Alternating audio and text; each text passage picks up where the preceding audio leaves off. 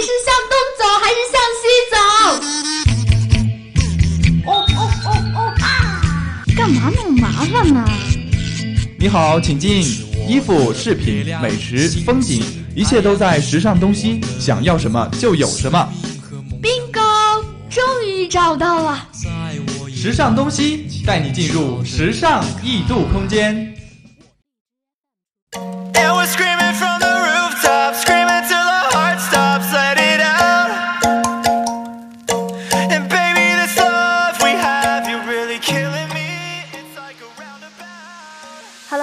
众，欢迎收听 FM 九十五点二浙江师范大学校园之声，这里是时尚东西，我是主播雨诗。那么首先呢，要来介绍一下今天时尚东西的主要内容哦。第一板块呢，就是我们的全球时尚搜罗驿站，时尚新风向，纵观全球潮流风向，搜寻最新时尚资讯。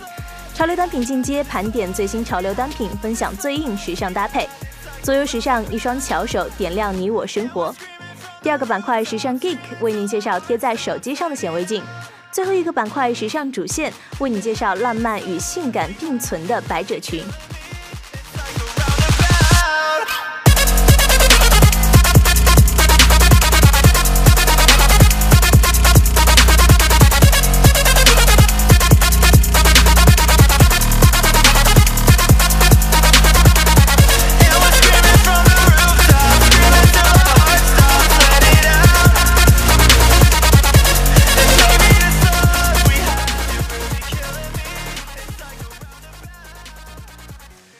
先进入我们的第一个板块——全球时尚搜罗驿站，时尚新风向，纵观全球潮流风向，搜寻最新时尚资讯。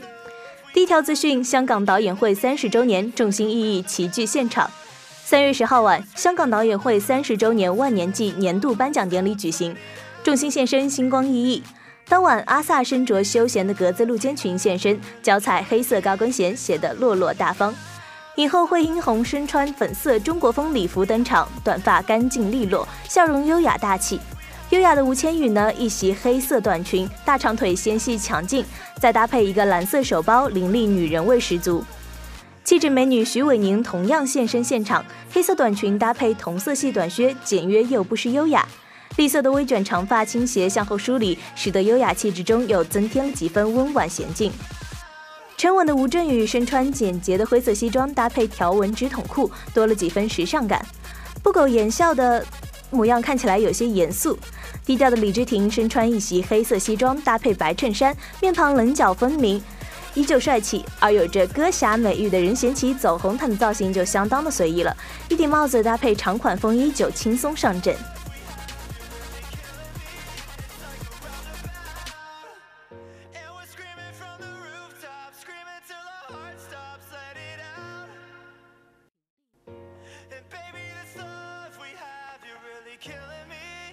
第二条资讯：首届 KKBOX 香港风云榜颁奖典礼，人气歌手云集。三月十三号晚，首届 KKBOX 香港风云榜颁奖典礼在香港会议展览中心举行。TVB 力捧的女歌手星梦一姐乔橘子乔获得十大风云歌手奖项。当晚呢，优雅的她身着一袭无袖高领长裙，裙摆处采用倾斜和流苏的设计，搭配一双白色短靴，显得整个人气场十足。女神萧敬腾也出席了该活动，她身着绣有金色花纹的黑色西装，搭配黑色西装裤和小皮靴，阳光帅气。甜美可人的王心凌穿着棕色的皮大衣，梳着空气刘海和长发，将性感和清丽脱俗很好的融合在了一起。金曲歌后莫文蔚一袭粉色棉花糖色的礼服登台，搭配立体的蝴蝶鞋，衬托出了一百零四公分的逆天美腿更为修长。压轴出场的绝令蔡依林穿着一袭早春涂鸦风的裤装，首次公开演出了《甜蜜蜜》和《老公》，将晚会的气氛推向了高潮。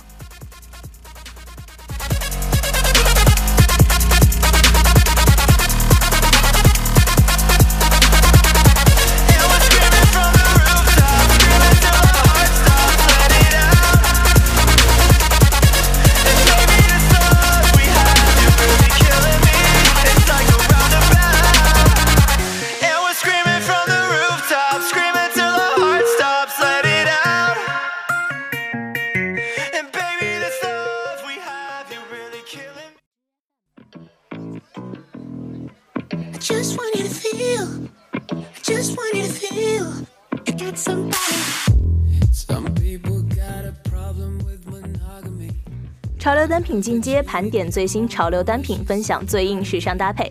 今天要给大家安利的第一件潮流单品是驼色大衣。驼色是一种非常自然的颜色，是骆驼、沙漠、泥土和岩石的色调。它毫无喧哗之态，是搭配中最令人放心的底色。泛着温暖质感的白色与驼色大衣最为合适，既能提亮驼色浅淡的一面，又能让皮肤显得更加的柔软白皙。但是需要注意的是，白色的亮度不能太亮。驼色大衣搭配深色也是不错的选择，偏白的沙色或正驼色搭配深色的小件配饰，既可以让整体显得稳重，又能提升驼色的质感。除了白色和深色，极具东方韵味的藏蓝色也值得拥有。一条柔软的藏蓝色围巾搭配驼色大衣，干净雅致；而驼色大衣搭配蓝色牛仔裤，内搭同色系或白色作为一个过渡，则能轻松的穿出干净清爽的感觉。红色和驼色的搭配能够营造出温暖复古的氛围，尤其是端庄的酒红色。当然啦，如果觉得红色过于显眼，可以将其用在配饰上。由此可见，驼色大衣可谓是百搭不厌，还不快快将其纳入你的衣柜？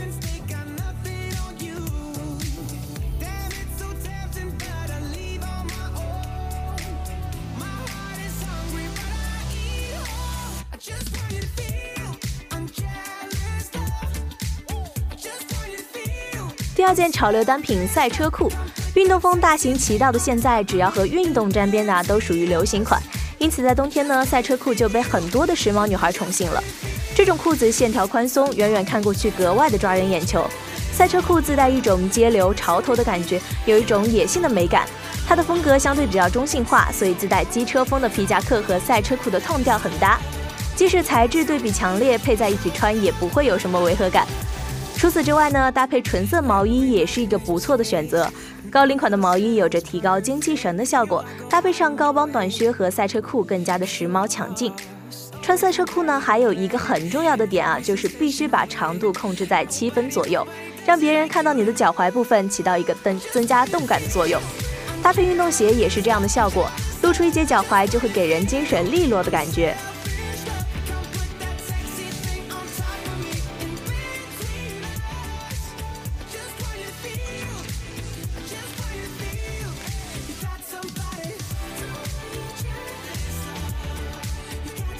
那么我们今天最后的一件潮流单品啊，是用来做装饰必不可少的胸针。如果想要在平淡的衣服上增加一丝特别的感觉呢，胸针就起到了一个很重要的作用。作为色彩的点缀，胸针也起到了很不错的效果。同时呢，可以更换各种各样的款式，轻松达到不一样的风格。尤其是在正装上加上一两个胸针，是一种很不错的选择。譬如呢，花形的胸针配上小西装，既充满着九十年代的复古韵韵味，又在干练中透露出一丝小女人味。金属材质的胸针搭配牛仔面料，充满了浓浓的帅气感，让人眼前一亮。可爱的胸针搭配连衣裙，让你在冬天里依旧充满满满的精致感。会玩的你甚至可以模仿纽扣式的别一排胸针，感觉也十分的有趣哦。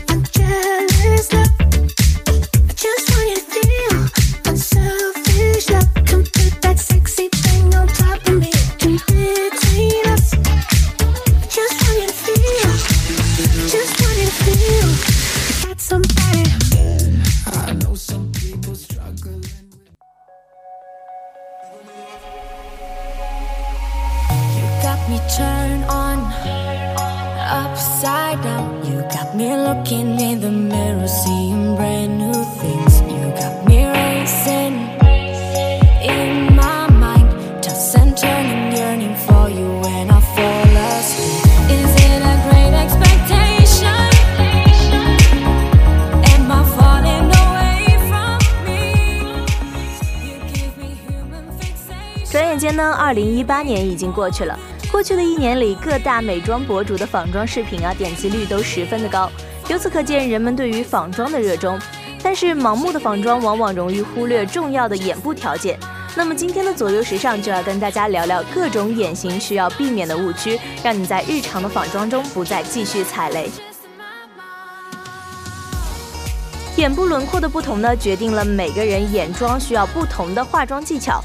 首先呢是深陷型的轮廓，这种轮廓一般眉骨较高，眼窝偏低，看起来比较深邃和立体，因此在日常的眼妆中就不需要过度的强化眼窝处的阴影了。可以先画好内眼线，然后在眼睑上扫上米色或者暖黄暖色调的眼影，这样呢能够使整体显得比较的柔和。突出型的眼睛呢，则表现为眼睑突出。这类眼部轮廓的优势在于眼睑处的空间比较大，化妆的时候可操操作性强。不过也要防止过于凸显，不然一不小心就会像吉娃娃一样。要防止眼珠过于凸显呢，可以在平时避免使用浅色的珠光眼影，特别是在眼球的中央部位，不要铺大量的闪片，否则呢只会加重凸眼球的即视感。第三种就是眼距过近或者过宽的情况。前者在日常生活中就不适合画内眼角的眼线，因为这样会拉近眼距，造成五官更加拥挤的错觉；而后者容易显得面部五官不紧凑。此时呢，就需要眼线笔对眼头前三分之一的位置进行描绘，并且加强内眼角的阴影，这样就可以在一定的程度上缩小眼距，同时使得整个眼部更加的立体。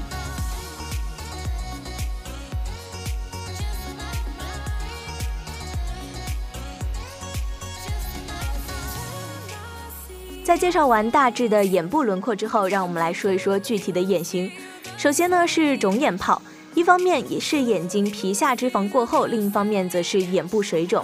对于肿眼泡呢，最忌讳的就是用嫩粉、酒红、紫色系的眼影大面积的平铺，这样会使眼皮显得更加的肿。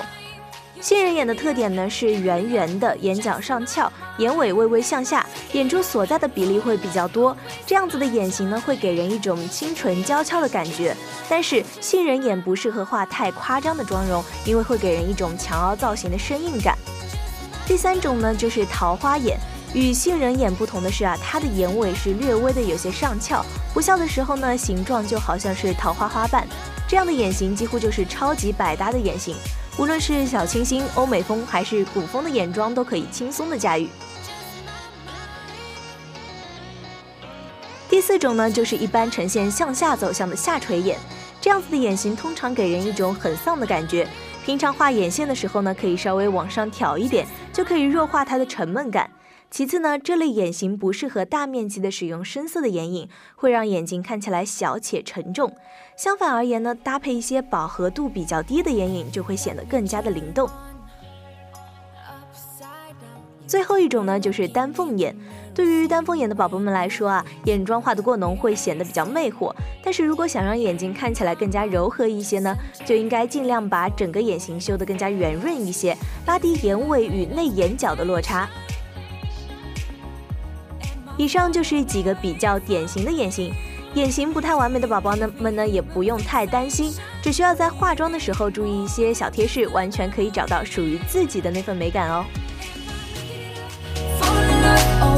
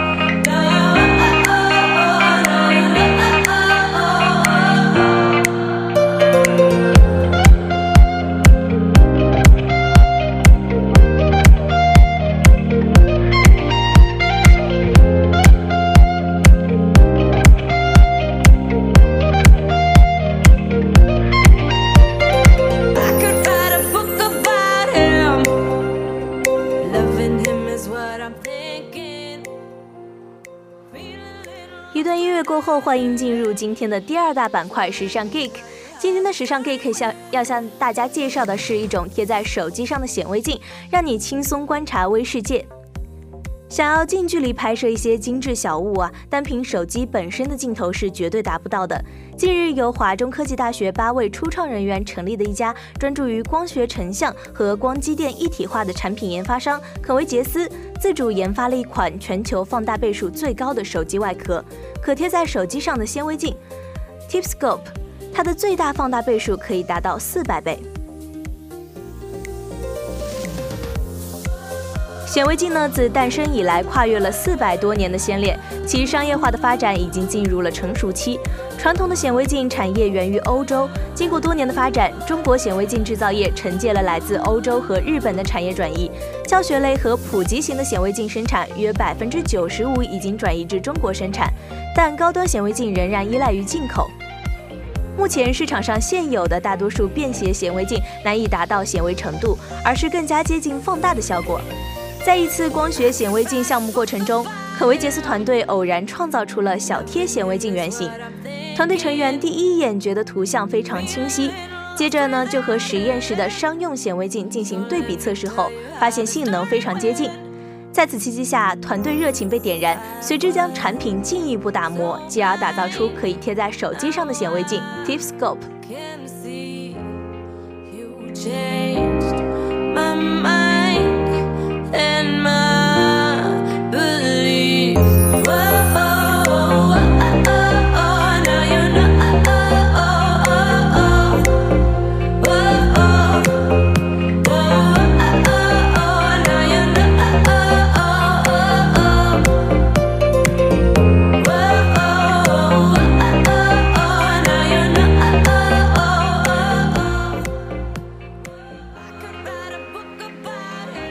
显微镜的高门槛往往阻挡了大众探索的脚步，其主要呢体现在以下几个方面：一个是价格千元起步，体积大不便于携带，还有就是使用时需要调焦、制片等专业且繁琐的操作。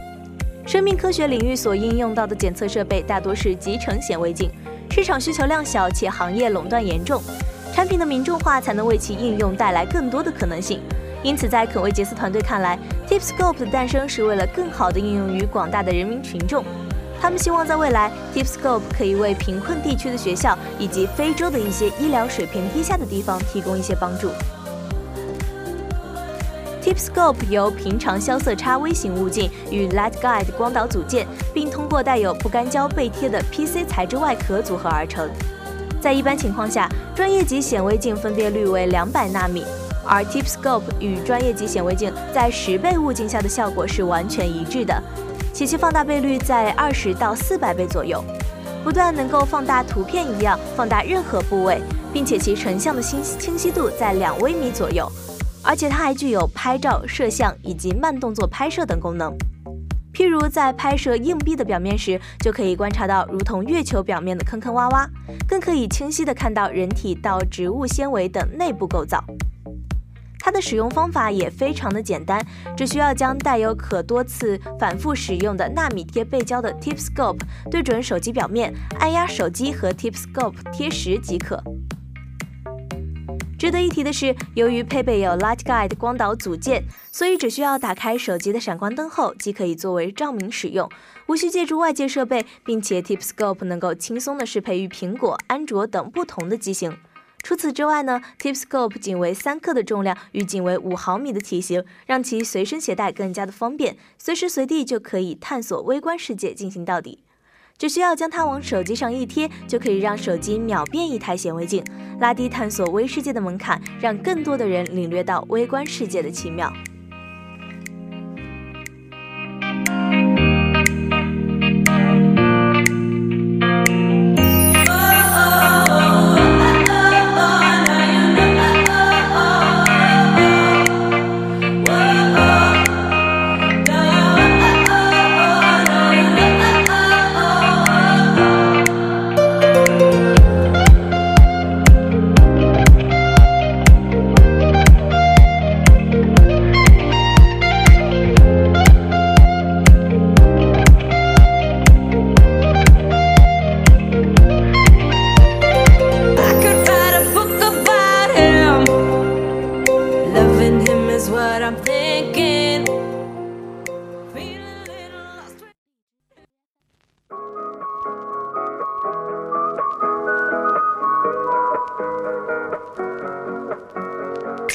Hit you up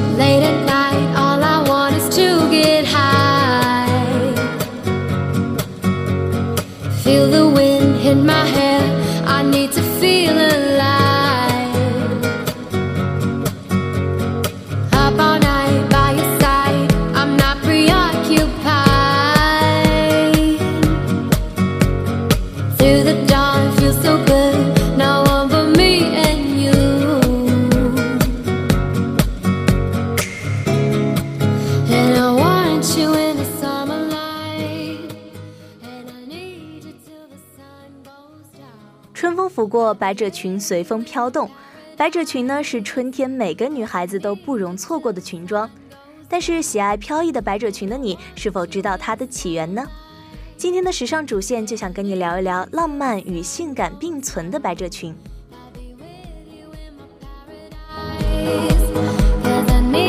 Till the sun goes to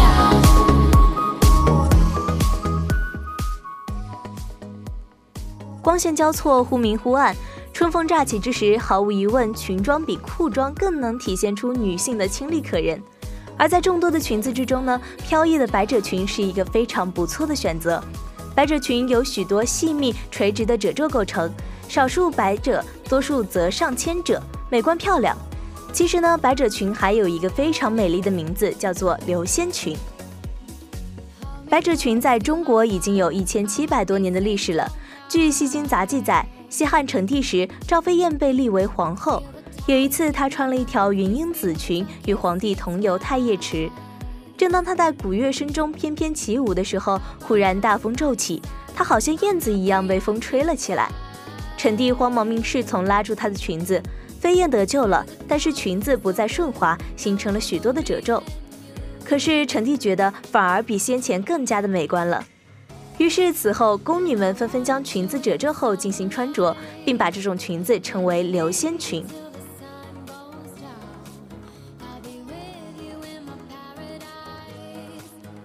关于百褶裙的故事呢，也不止这样一个。古时苗族妇女多穿筒裙，后来呢，为了使自己的服饰有别于异族，便于辨认，在对内能够区分的基础上，统一采用百褶裙的方法制作裙子。秦中地区的传说百褶裙的来历中记载，古时候苗家穿的裙子与汉族的没有什么区别。为了将其区分开来，一家母女俩立志要缝制一种特殊的裙子作为苗家的标志。他们苦思冥想，后来受到山坡上五颜六色青杆菌的启示，按着青杆菌的褶子做成了一条裙子，穿到花场上采花。苗家姐妹们见了，个个拍手称赞，她们也纷纷学着做来穿。于是，这种百褶裙很快就传遍了各个苗寨，各个支系的苗族都穿起了长短不一的百褶裙。苗族姑娘绣的百褶裙被看作勤劳能干的象征。仔细看过她们的花裙，会发现那一根根色线通过双手把那山间各种花卉集中到花裙上。苗族妇女花裙上的图案整齐要对称，色彩复杂。每年当山花节到来的时候啊，就是苗族姑娘们百褶裙争艳的日子了。这个时候，哪个姑娘的衣裙绣得最漂亮，年老的人就会赞不绝口，而年轻的小伙子则会围在她的身旁，把爱情的第一支歌对着她唱出来。关于百褶裙的故事呢，还有很多。在四千多年以前，古埃及人喜欢将鸡蛋汁液浇灌在亚麻布料上面，炼成褶皱的样子，用日光晾晒。从那个时候开始啊，价格高昂的带褶皱的服装就成了权力和奢华的象征。在一九零七年的时候，西班牙服装设计师创造了用丝质的打褶面料制作而成的礼裙 Delphos。在以优雅精致为流行风尚的四十年代，复古花纹成了装点整个时代的标志。百褶裙自然也是众多时尚大咖的必备选择。例如在《罗马假日》里，赫本饰演的安妮公主穿着白衬衫和百褶裙游览罗马城的情景就让人印象深刻。百褶裙在历史的长河里变化着，发展出了各式各样的款式，但是呢，它始终都没有离开人们的视线。相反，在不断的变迁中，百褶裙丰富了自己，让更多的人为它着迷。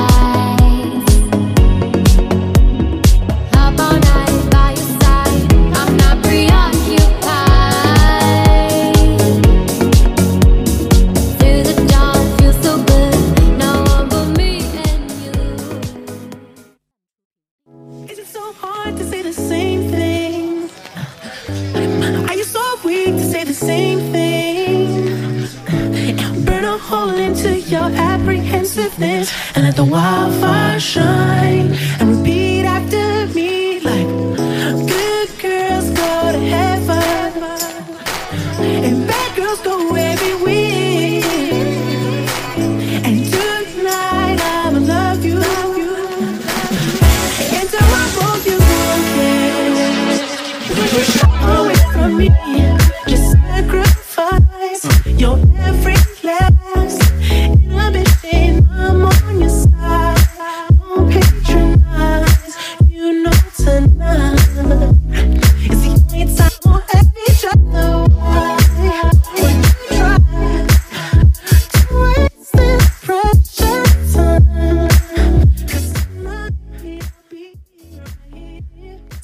上东西在资讯板块带您了解了香港导演会三十周周年和首届 KKBOX 香港风云榜颁奖典礼的现场。在时尚单品板块呢，为您推荐了气质满满的驼色大衣、运动风的赛车裤，以及不容错过的修饰品胸针。以及今天的左右时尚教了大家如何在避免眼妆中的雷区做一个精致的猪猪女孩。时尚 Get 板块呢，则为大家介绍了贴在手机上的显微镜，让你轻松观察微观世界。最后，时尚主线部分，我们与你探讨了浪漫与性感并存的百褶裙。那么今天的时尚东西到这里就要跟大家说再见了，我是雨诗，我们下期再见。